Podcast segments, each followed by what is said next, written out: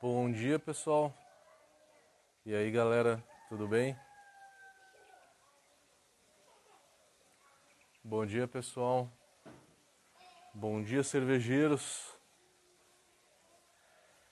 É, enquanto o pessoal não entra, vamos esperar um pouquinho enquanto o pessoal não entra. É, vou falar um pouquinho para vocês aqui da minha viagem. Estou no mesmo hotel da semana passada, aonde que a gente fez aquela gravação naquele templo. Eu desci agora lá para tentar fazer a gravação, só que começou a cair uma, umas gotas de água. E como a gente está na estação chuvosa aqui de Bali, né, é... chove o dia inteiro, então é meio arriscado fazer a live lá embaixo no templo e e ter que sair correndo depois. Então eu vim para a porta do meu quarto. Olha que legal que é. Mostrar aqui para vocês. Tem um quadro. Olha que bacana. Tem um quadro de madeira e a porta do meu quarto é inteira de madeira. Olha que lugar bacana. Eu falei, ah, vou fazer no meu quarto, então acho que é o melhor cenário. Já sei que daqui a pouco vai bater um pouquinho de luz, tá? Porque o sol vai nascer bem de frente para mim, mas não vai atrapalhar. Esse acho que é o melhor local para fazer a live de hoje. É, no mesmo hotel da semana passada porque eu acabei voltando para Bali. Eu fui para Yogyakarta, que é uma, é uma cidade que tem, que tem templos, né? tem o maior templo budista do mundo, tem um templo hindu muito legal. E aí eu fui para essa cidade e aí voltei para Bali, fico mais alguns dias aqui e vou para Manila para pegar o voo de Manila. Dia 18 estou chegando no Brasil. Tem mais uma live, tá? Aqui aqui na Ásia e essa próxima vai ser na cidade de Manila, tá?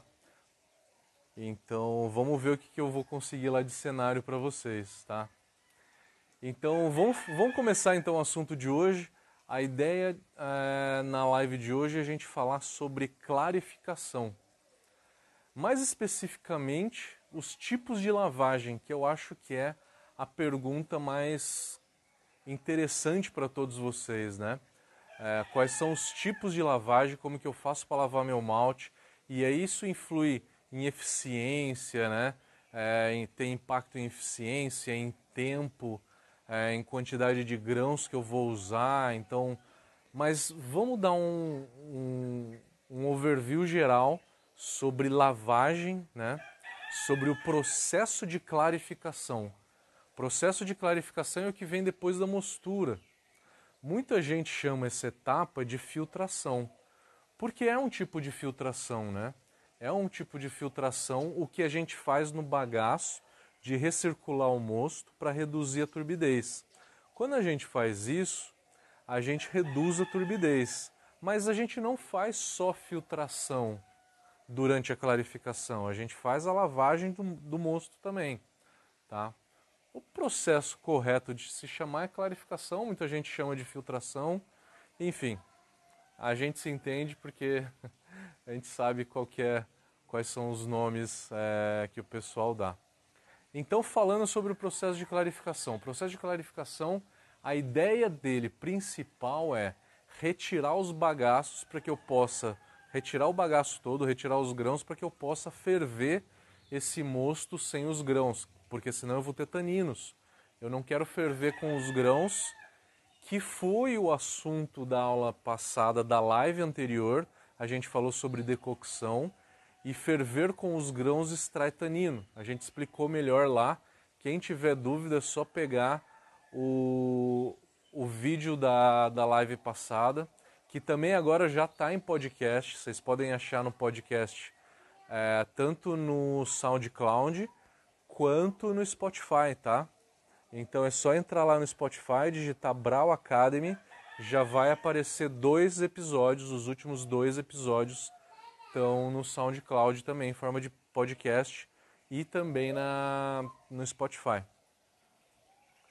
Se quiser ver o vídeo, tá no YouTube da Brau Academy sempre, tá? Vou começar então, a primeira coisa que eu faço durante a minha clarificação, transferir meu mosto para a panela de clarificação.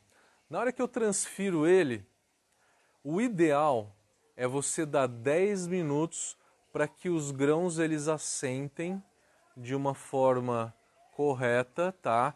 Para que forme uma camada não tão achatada, porque se você começar a recircular logo de cara, você vai começar a achatar eles, tá?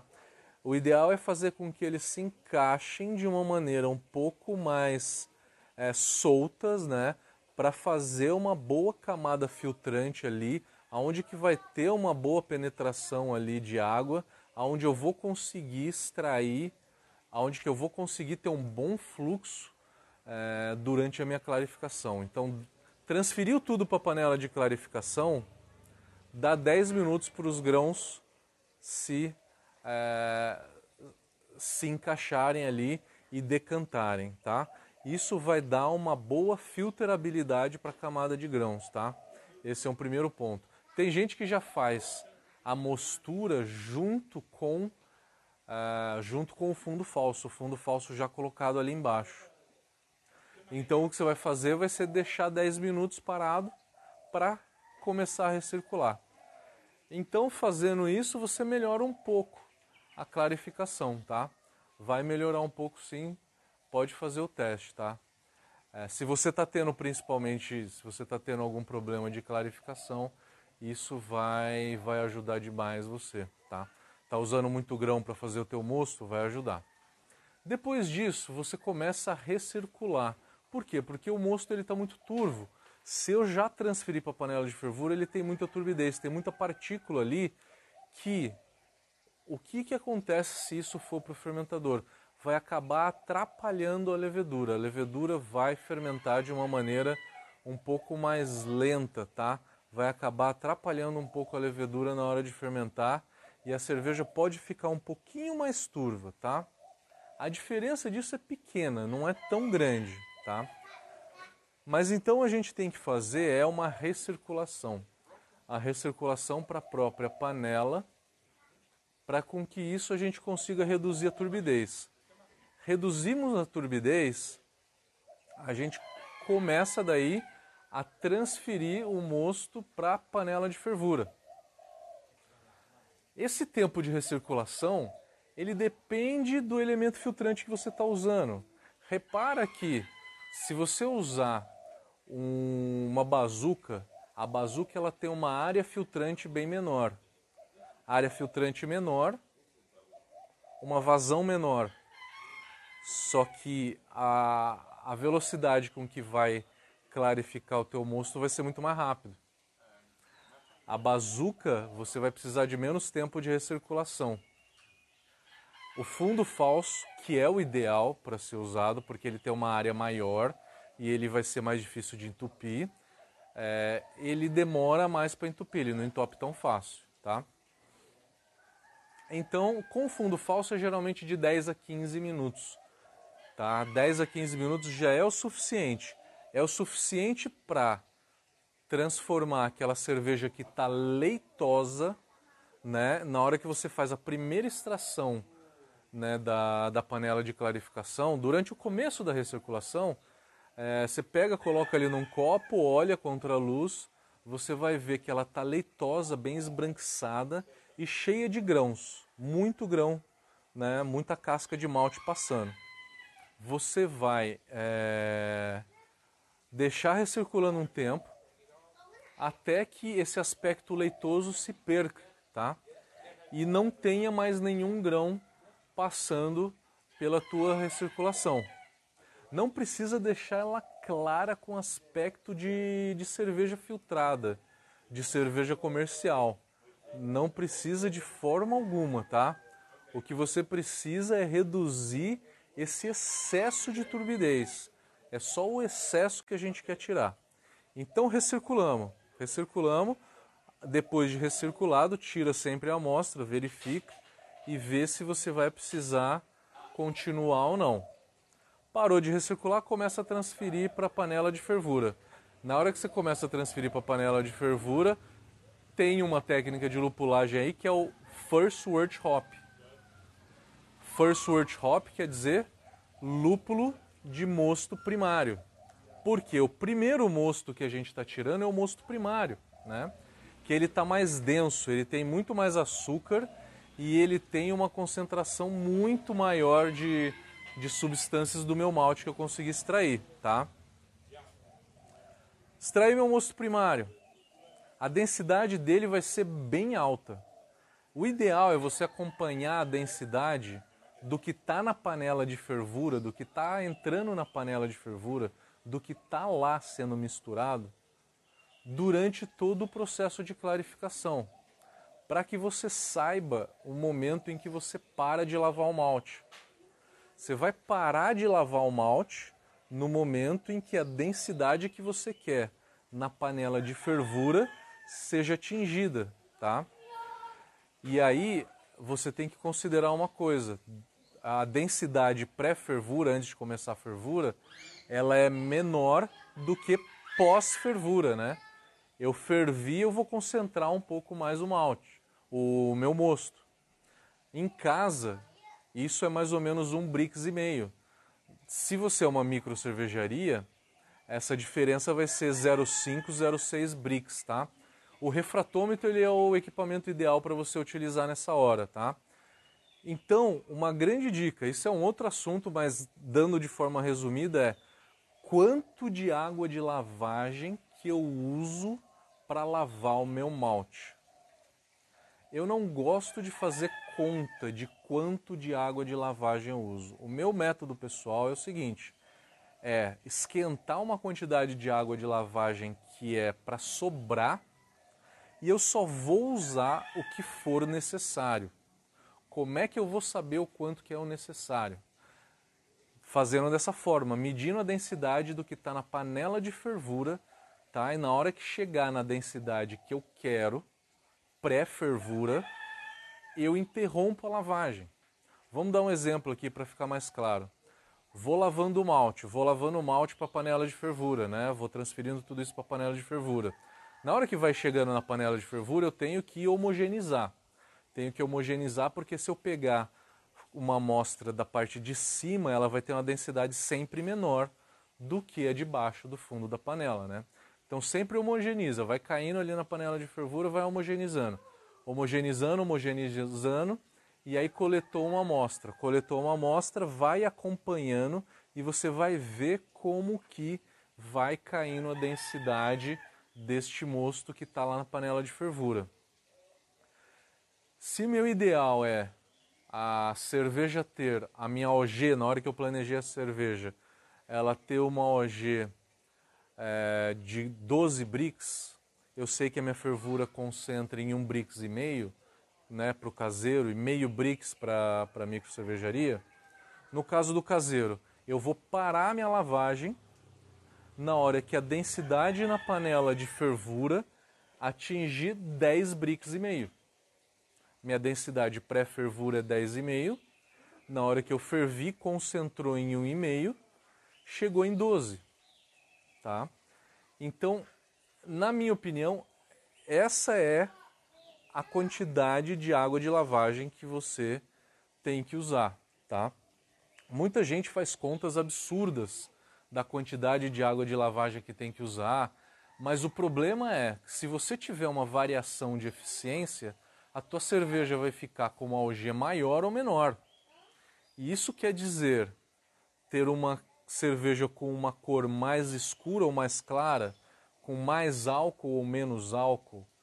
Então você não acerta a qualidade e o sabor também muda, né? Uma cerveja mais escura, ela tem mais açúcar, ela tem mais intensidade de sabor do que uma cerveja mais clara.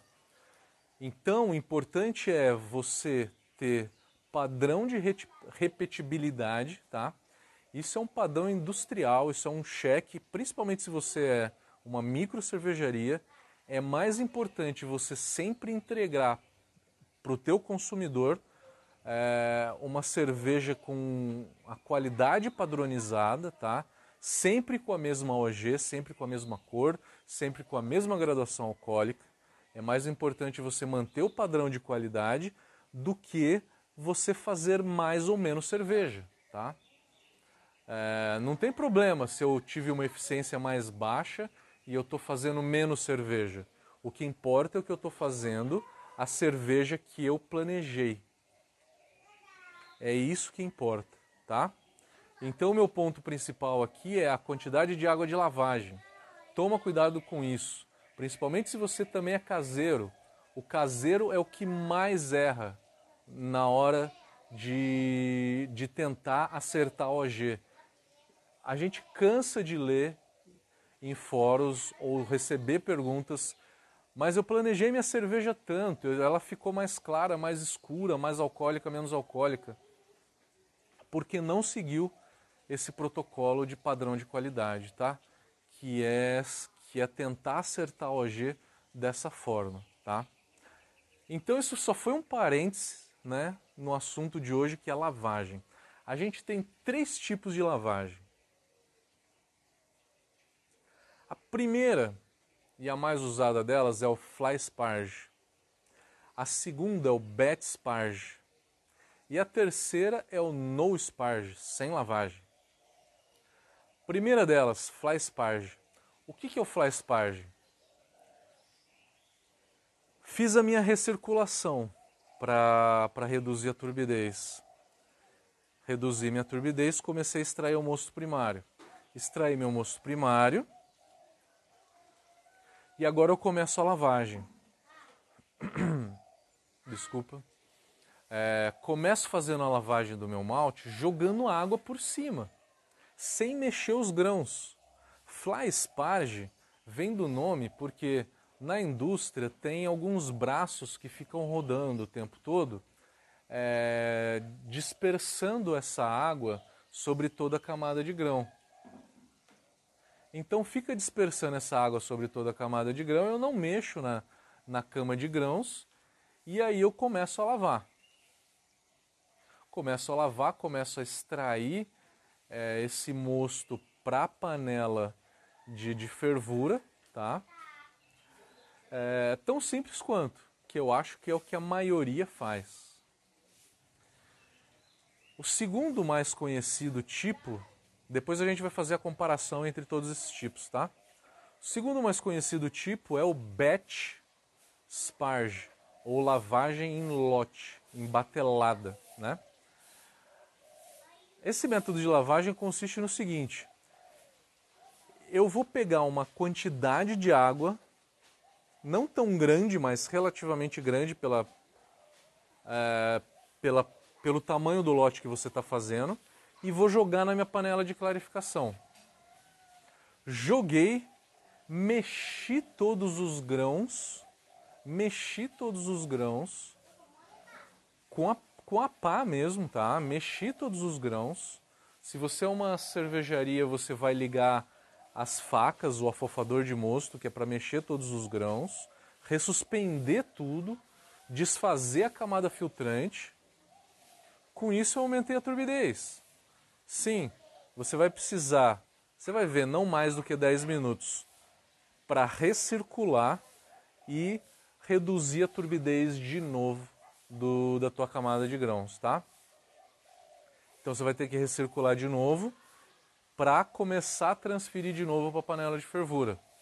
Com isso eu perdi um pouco mais de tempo. Mas qual que é a vantagem disso? Eu vou falar depois. Enquanto isso, se vocês quiserem já colocando as perguntas aí no chat, vamos lá, já podem colocando as perguntas, que depois eu volto o chat inteiro e começo a responder todas elas terceiro método de lavagem. O terceiro método de lavagem, o menos interessante, mas o mais fácil, menos interessante em termos de eficiência. Industrialmente ele não é usado. Não conheço uma cervejaria de pequeno ou grande porte que faz esse tipo de lavagem. Isso é mais para quem tem single vessel ou quer ou faz biab, qualquer tipo de biab, né? E eu considero o próprio single vessel um tipo de biab, tá? O no sparge consiste em você jogar a quantidade toda de água durante a mostura, para que na hora que eu extraia o mosto primário para a panela de fervura, eu já tenha a densidade que eu quero pré-fervura que no caso do exemplo que a gente está dando hoje é de 10,5. 10,5 bricks, 10,5 plato. Qual que é essa quantidade de água? De 5,5 a 5,6 litros para cada quilo de malte. Então joga essa quantidade de água na tua mostura. Na hora que você extrair todo o mosto primário, você vai ter aproximadamente a tua densidade pré-fervura. Eu acho também indispensável você medir essa densidade pré-fervura para fazer qualquer ajuste se você precisar, tá? Porque acertar a, a OG é uma coisa fundamental na cerveja, tá? Vantagens e desvantagens. O fly sparge, que é o primeiro item, a primeira forma de fazer a lavagem, que é só jogar água por cima, só joga água por cima e não revira os grãos. O fly sparge, ele não revira os grãos. Vantagem do, do fly sparge, ele é mais rápido. Na hora que eu faço fly sparge, essa água ela já passa pela camada de grãos extrai os açúcares que precisa e vai para a panela de fervura. Ele é o mais rápido, a vantagem é que é o mais rápido. A desvantagem do fly sparge é ter uma menor eficiência do que o batch sparge, do que a lavagem em lote. Por quê? No segundo método, então, que é o batch sparge, você revira toda a camada de grãos. E a finalidade de você fazer isso é o seguinte: você quebrar os caminhos preferenciais que a água tem no, ah, na tua cama de grãos.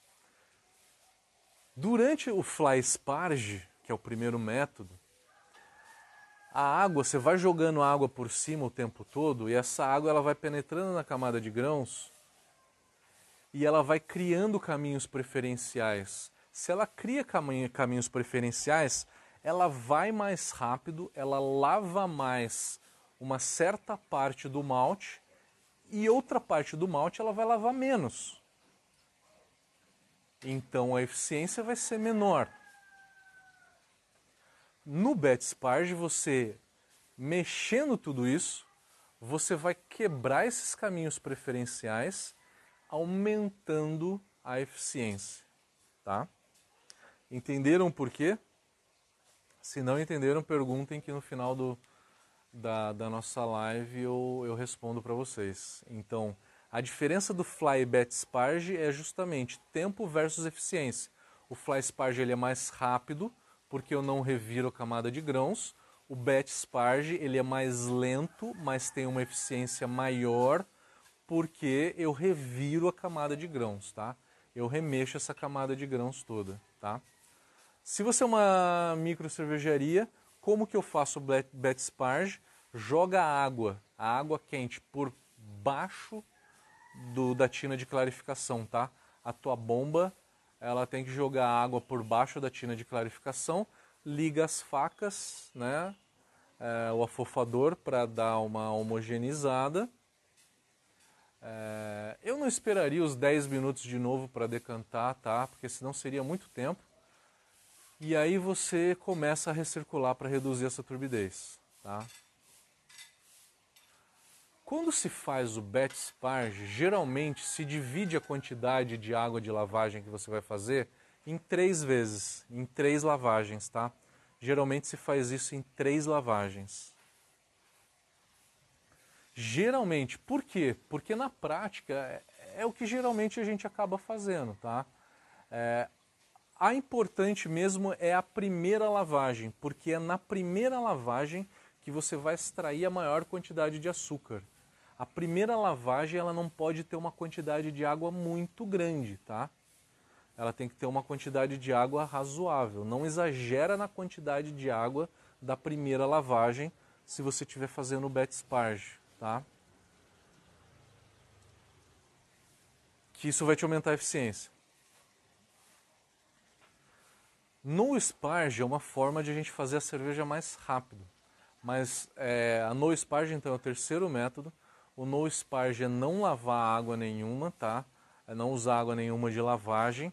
E com isso eu vou perder eficiência. eu vou perder eficiência, mas eu vou acelerar o processo, tá? Quem faz cerveja em casa quer acelerar tudo isso, não faz a lavagem, tudo bem, não tem problema, tá?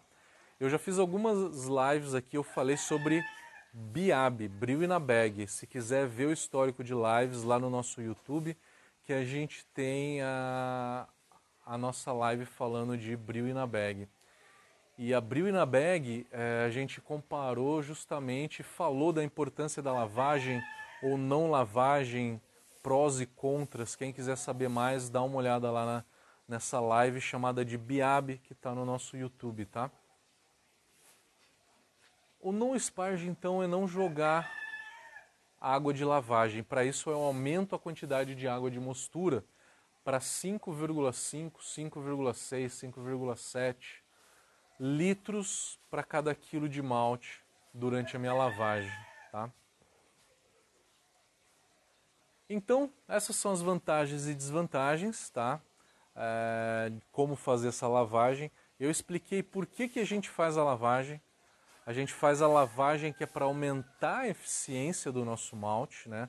da nossa cerveja, porque com isso você aumenta fazer lavagem.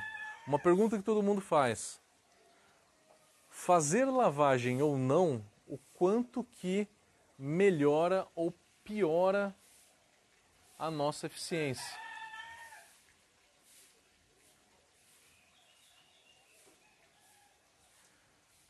Só esperando um pouco aqui que o pessoal do YouTube está reconectando.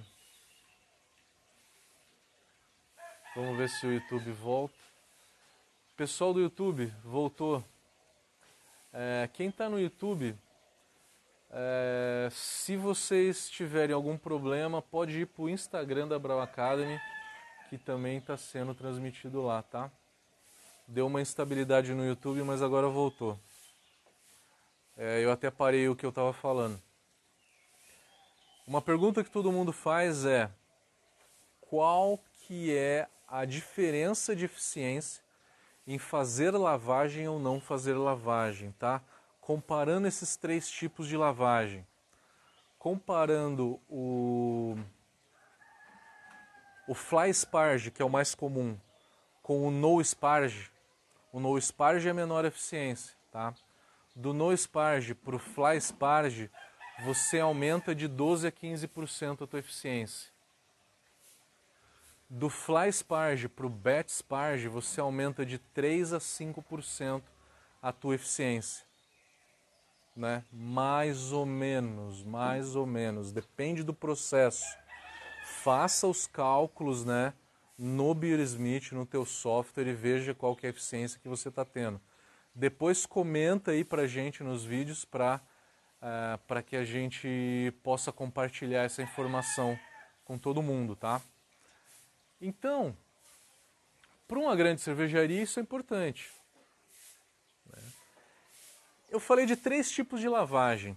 Por quê? Porque você que está assistindo aí o vídeo do outro lado, ou você é um cervejeiro caseiro, que é 60% a 70% do nosso público, ou você é uma micro cervejaria que é de 20 a 30% do público que está aí assistindo. De cervejaria de grande porte, não tem ninguém.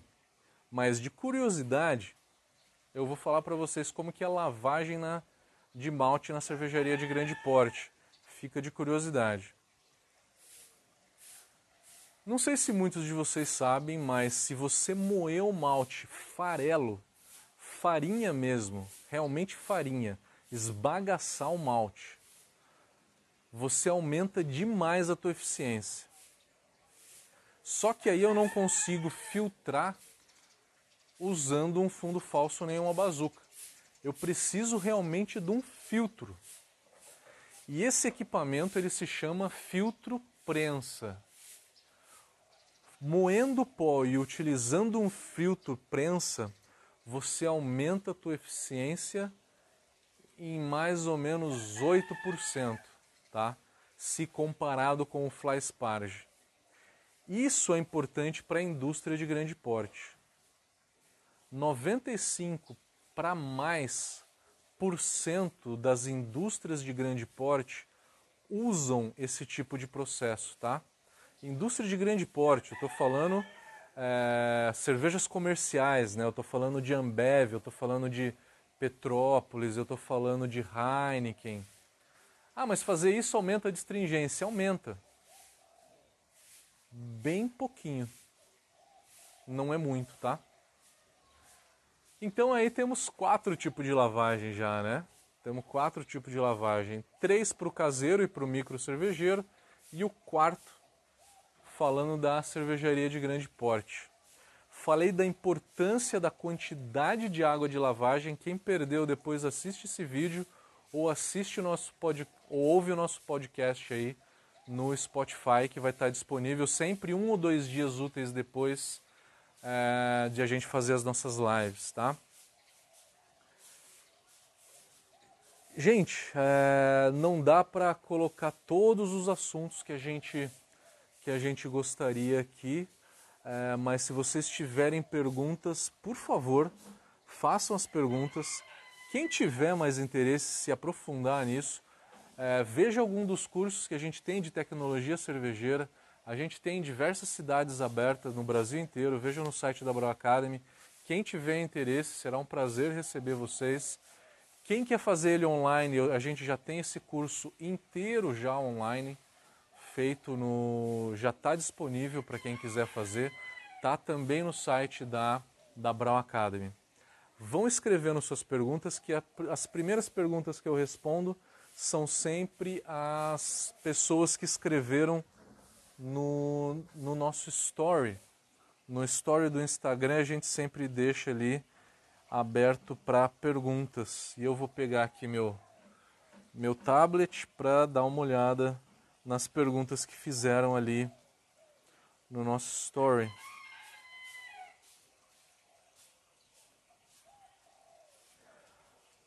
A primeira delas foi do Adriano Zampieri, nosso grande amigo. Não vi se você está online aí hoje, mas sempre tem acompanhado nossas lives. Obrigado, tá? O Adriano está perguntando: existe uma vazão ideal para fazer a lavagem ou quanto mais rápido melhor? contanto que não entupa, né? Essa foi a pergunta dele.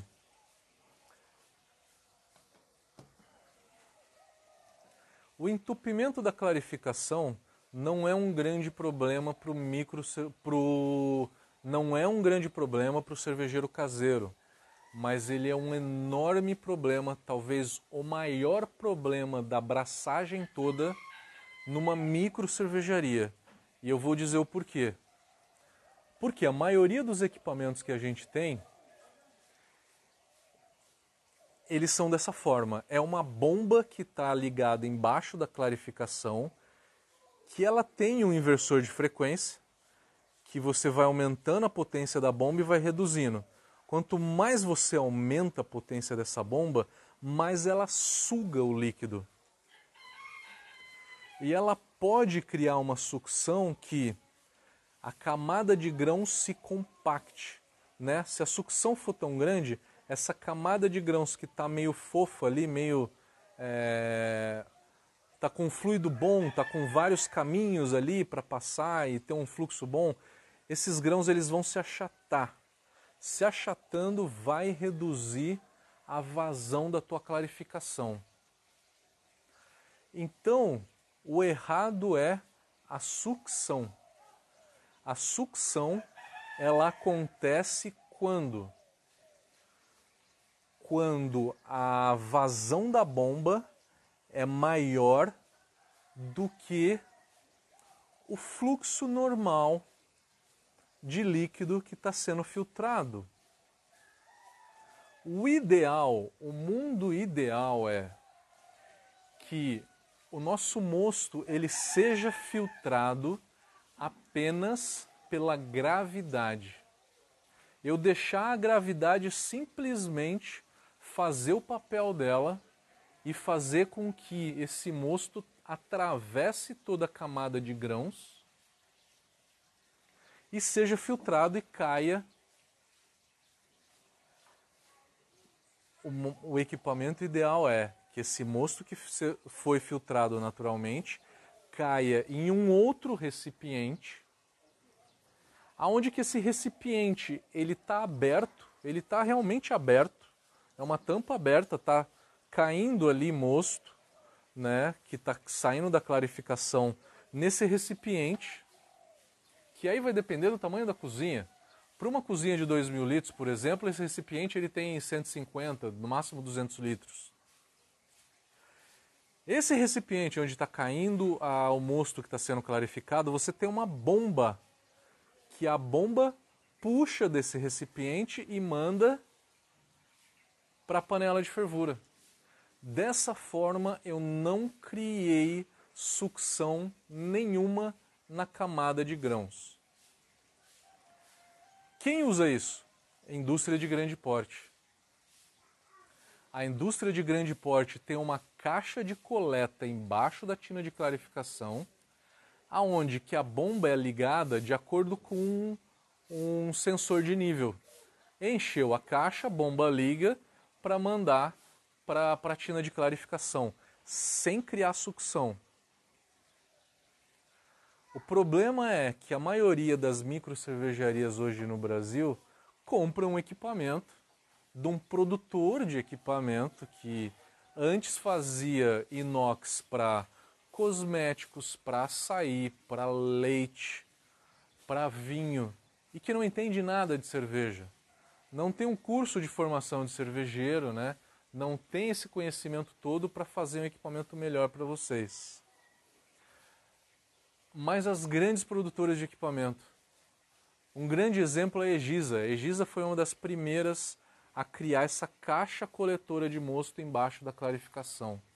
Então, Adriano, se você está aí assistindo a nosso, nossa live, a vazão ideal da clarificação é que é a vazão natural da gravidade.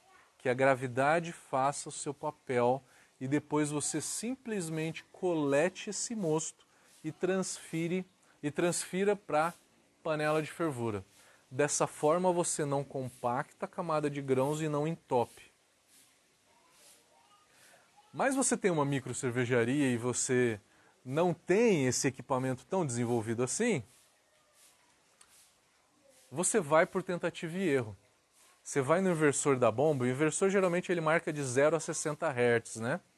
De 0 a 60 Hz é a potência que, que ele está dando na tua bomba. Geralmente você vai aumentando a potência da bomba até você se ferrar, até entupir. E aí você sabe qual que é a potência que a partir daquela potência você vai entupir. Método empírico, né? Tentativa e erro. Geralmente fica aí de 12 a 20, 25 Hz, né? Geralmente, depende da potência da bomba, depende do tamanho do teu equipamento. Mas se você tem um equipamento novo, que não tem essa caixa de coleta de mosto, você vai ter que fazer isso. E começa dessa forma, vai acelerando a bomba, né? Aos poucos você vai pegando ah, pegando o jeito do teu equipamento. Isso demora umas 6, 10 braçagens, mas depois que você pegar, é tranquilo, gente. É realmente bem tranquilo, tá? Então essa foi a primeira pergunta do Adriano Zampieri. Quem for tendo pergunta aí no Facebook e no Instagram, por favor, já vai colocando as perguntas aí que eu vou passar no chat daqui a pouco, tá? A segunda pergunta que a gente teve no dia de hoje, tivemos pouca pergunta, gente, façam mais perguntas. É uma pergunta feita pela pelo Leire, pela Leire e Igor. E Igor perguntou: Quais os problemas em fazer bet sparge sem esquentar a água? Esquentando a água, a gente está falando de mesh out, né? Excelente pergunta. Por que, que a água de lavagem tem que estar tá quente? Qual a temperatura da água de lavagem que eu não falei no dia de hoje?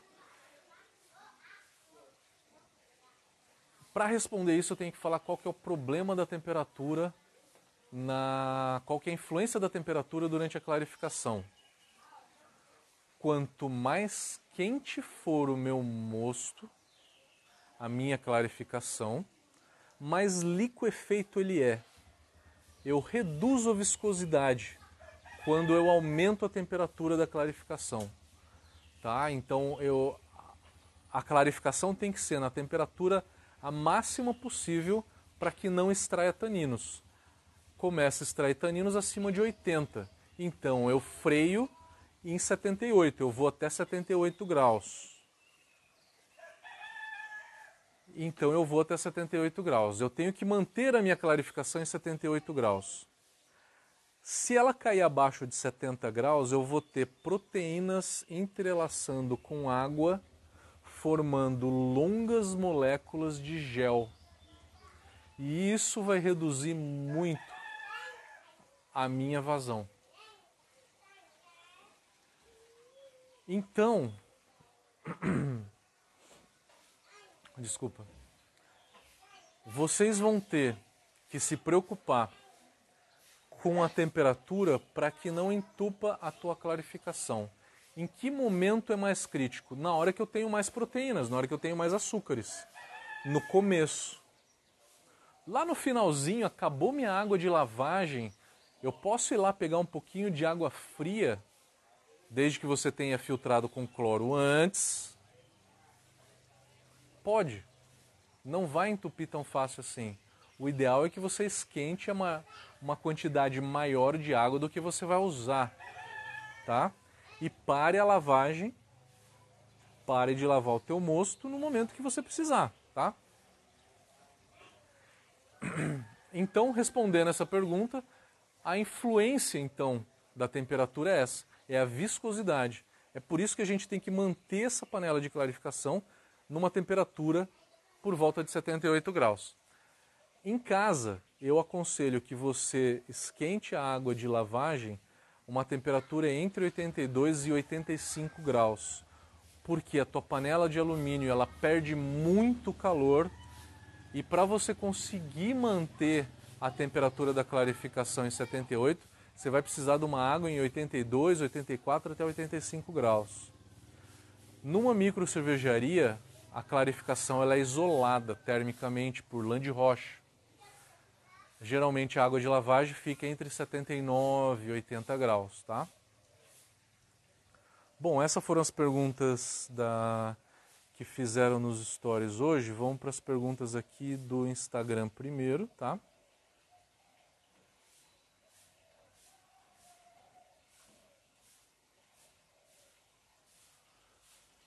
O Lorde Lúpulo está perguntando: já teve vídeo sobre fermentação pressurizada?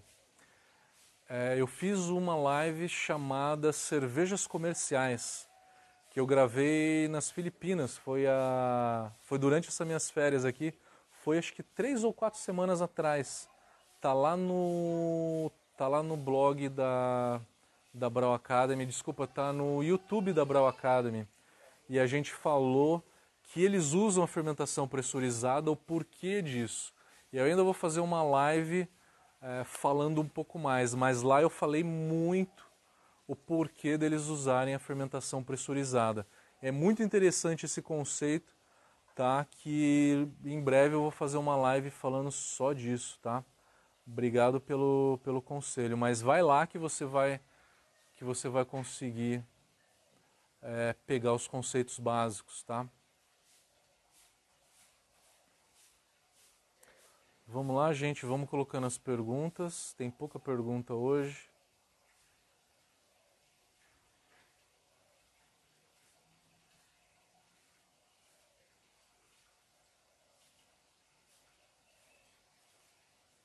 Rústica Beer, meu querido amigo, como é que tá a tua cervejaria?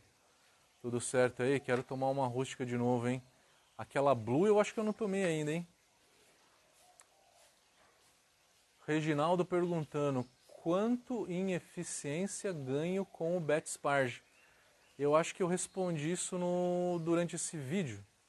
É, você ganha de 4 a 8% mais ou menos. É a diferença entre o Fly Sparge e o Bet Sparge.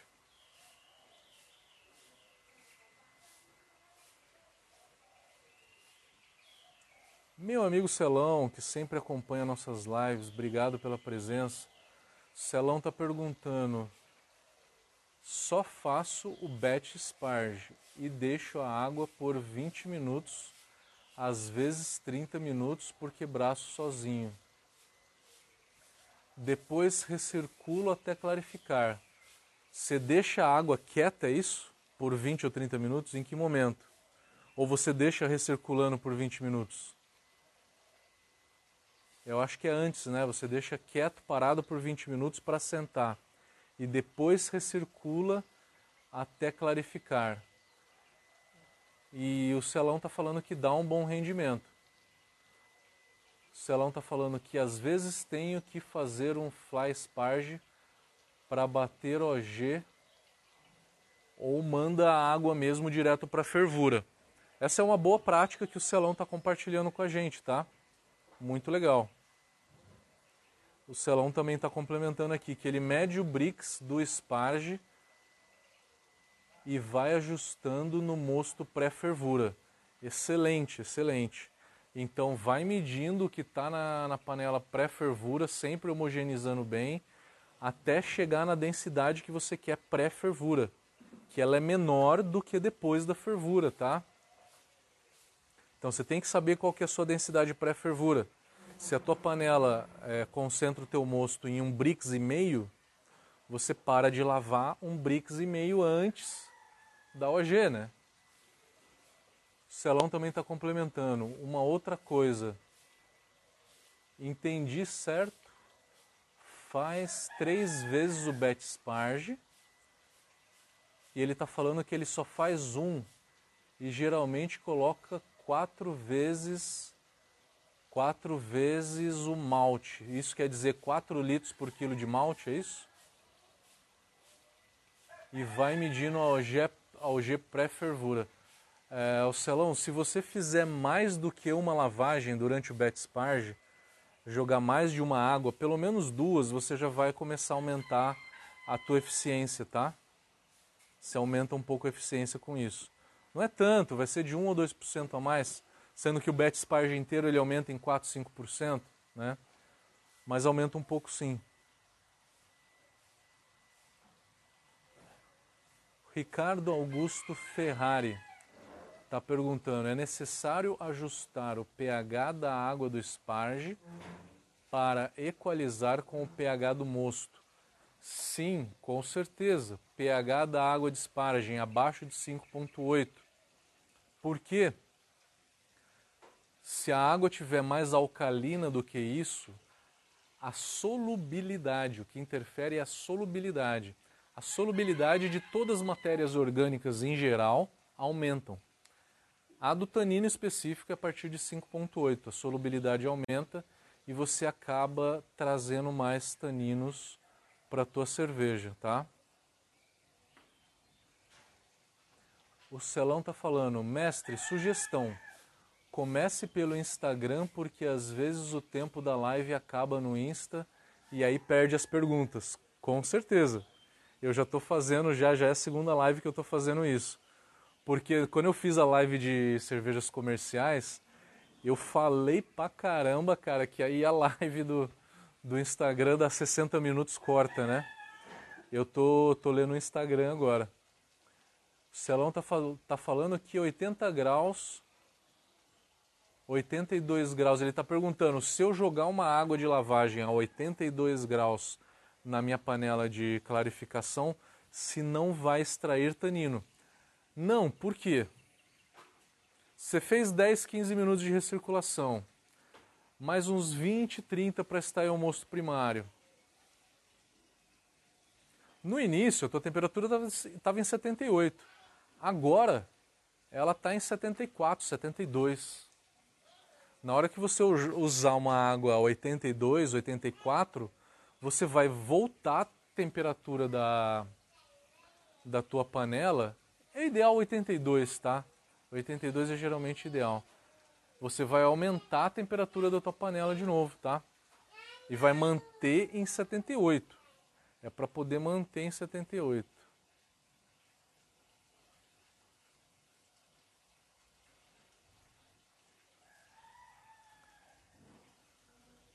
É, o Celão, não entendi tua última, tua última colocação. Você está falando que usa a 78 e liga o fogo enquanto mexe o malte. Ah, você está fazendo uma afirmação, né? Você faz o mashout a 78 Ah, você faz a clarificação com o fogo embaixo. E aí liga para chegar em 78. É uma opção. É uma opção. É realmente uma opção. É que geralmente, por praticidade, não se tem fogo nem vapor numa panela de clarificação. Mas é uma forma. Lilian, como é que tá? Como é que tá Goiânia? Também vou querer essa cerveja da Rústica Beer. Já vou conseguir o Instagram deles. Fala com o Reginaldo, meu grande amigo Reginaldo. Cara, muito gente boa. Ele vai te dar a cerveja sim. Mas você precisa vir para São Paulo, que ele está em Jundiaí, viu? Você está em Goiânia, do outro lado. Um pouquinho longinho, né? O Celão está falando que vai fazer então duas lavagens no BetSparge para tentar aumentar a eficiência, tá? É, e aí ele está perguntando quanto que eu coloco de água na mostura. Entre 3 e 4 litros para cada quilo de malte. Eu fico entre 3.2 e 3.5, tá? Eu acho que é o ideal. Trabalhe aí mais ou menos por, por 3,5 é um bom número. Valeu, Celão. Obrigado pela participação de novo. Vamos lá pro Face. Quem está no Face? Nosso amigo Cassiano, tá por aí ainda? Quem tiver alguma dúvida sobre curso, fazer inscrição, fala com o Cassiano, que é o nosso comercial. Luiz Alberto. Ainda não tomei a sua das minhas, hein? Quero ver você em São Paulo. Quando for para lá, me dá um toque pra gente tomar uma, hein? O Luiz Alberto tá falando. É, um detalhe sobre o Bet Sparge em micro cervejaria, que é o caso dele. Tá pedindo para eu detalhar um pouco mais sobre o Bet Sparge em micro cervejaria. Eu dei alguns detalhes, tá? Mas voltando, recapitulando, como é que você vai fazer o Bet Sparge? A melhor forma é você jogar água quente da panela de água quente por baixo. Então veja a conexão que você tem, a tubulação que você tem ali é, e aí faça com que a água quente da panela de água quente venha por baixo da tina de clarificação, que com isso já ressuspende muito grão. Enquanto isso, você liga o afofador, as facas, né? O afofador de mosto, tá? Enquanto você enche essa quantidade de água, tá? Que é uma quantidade razoável para você fazer duas ou três lavagens é, colocou essa quantidade de água, girou um pouquinho as facas, não precisa de muito tempo fazendo isso, tá? Porque o teu malte ele, ele vai, nesse tempo todo que está entrando água e as facas já está girando, ele já vai homogeneizando, chegou na quantidade de água que você quer, desliga o afofador e aí já começa a fazer a primeira recirculação, tá? Você recircula para reduzir a turbidez, para depois transferir para a panela de fervura. Fui claro? Fui claro. Se tiver mais alguma dúvida, pode, pode colocar aqui. Meu amigo Citra, Citra Lover, grande Roger. Você sempre está em Blumenau, né? Sempre te encontro lá em Blumenau, só que esse ano eu não vou para Blumenau. Fugi de Blumenau, fugi do Carnaval do Brasil, fiquei aqui na Indonésia. Vejo vocês em breve ou no, ou no ano que vem. Acabou as perguntas do Facebook. Tem mais uma pergunta no Instagram aqui da Micro Cervejaria 1970. Se eu não me engano, seu nome é Marco, né? Uma vez eu perguntei. É, quando começa os cursos de levedura e produção industrial? A gente está com diversas turmas já de de que cidade que você é? De Campinas, se eu não me engano. A turma de Campinas já está confirmada, tá? A turma de Campinas já está confirmada. Se você quiser já fazer a inscrição, ela já está confirmada. É, mas a gente tem também esse curso de tecnologia. É que algumas cidades confirmam e outras não. A gente depende de uma quantidade mínima de pessoas, né? É, se não conseguiu confirmar na tua cidade, você está numa cidade onde que não tem turma, a gente tem exatamente o mesmo curso a gente gravou em estúdio tá? Durante a turma que a gente realizou em Florianópolis, a gente gravou dentro do estúdio com qualidade boa de imagem, tá? A gente tem intercalação entre apresentação, professor, a gente filmou tudo, inclusive a aula prática da Gabriela, tá? De contagem de leveduras, é, enfim. É, o curso online ele está com a mesma extensão, com o mesmo conteúdo, tem 110 horas. Mostramos também uma abraçagem sendo feita em cervejaria, tá? Então, se você está em alguma cidade que tem turma presencial, dá uma olhada lá. Eu não me recordo de que cidade que você é. Se não, dê uma olhada na turma online, que tem sido muito bacana. Quem tem feito tem gostado bastante e o conteúdo aí, conteúdo top. A gente até avança muito mais nessa parte de clarificação, tá? É, uma live não dá para a gente falar sobre o assunto inteiro. É, quem for tendo mais pergunta vai, vai colocando, mas durante o curso a gente entra com muito mais detalhe nisso. Luiz Alberto está falando, legal, entendi, vou fazer isso. E quanto a das minhas, vai trazer uma para mim com certeza. Valeu, valeu. Gente, vamos ficar por aqui então. Vejo vocês na próxima live. Na próxima live eu vou estar na cidade de Manila, capital das Filipinas. Vou ver se eu encontro algum cenário lá bacana. Eu tô aqui no meu quarto de hotel. Olha que bacana. Tem um quadro ali de pedra bem no fundo. Bem legal, bem legal esse quadro. Quem tá aí tá vendo, ó.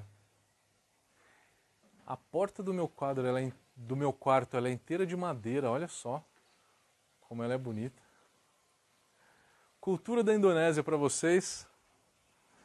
Quero ver se eu consigo trazer alguma, algum cenário bacana na, na próxima live também. Vamos ver o que eu vou conseguir. Que Manila é uma cidade grande, né? Uma capital. Mas valeu, galera. Quem está indo para Blumenau, aproveita, se divirta por mim, toma uma por mim. Ano que vem estarei lá. Obrigado a todos vocês, obrigado pela participação. Tivemos uma boa audiência hoje, foi bem bacana. Valeu, galera!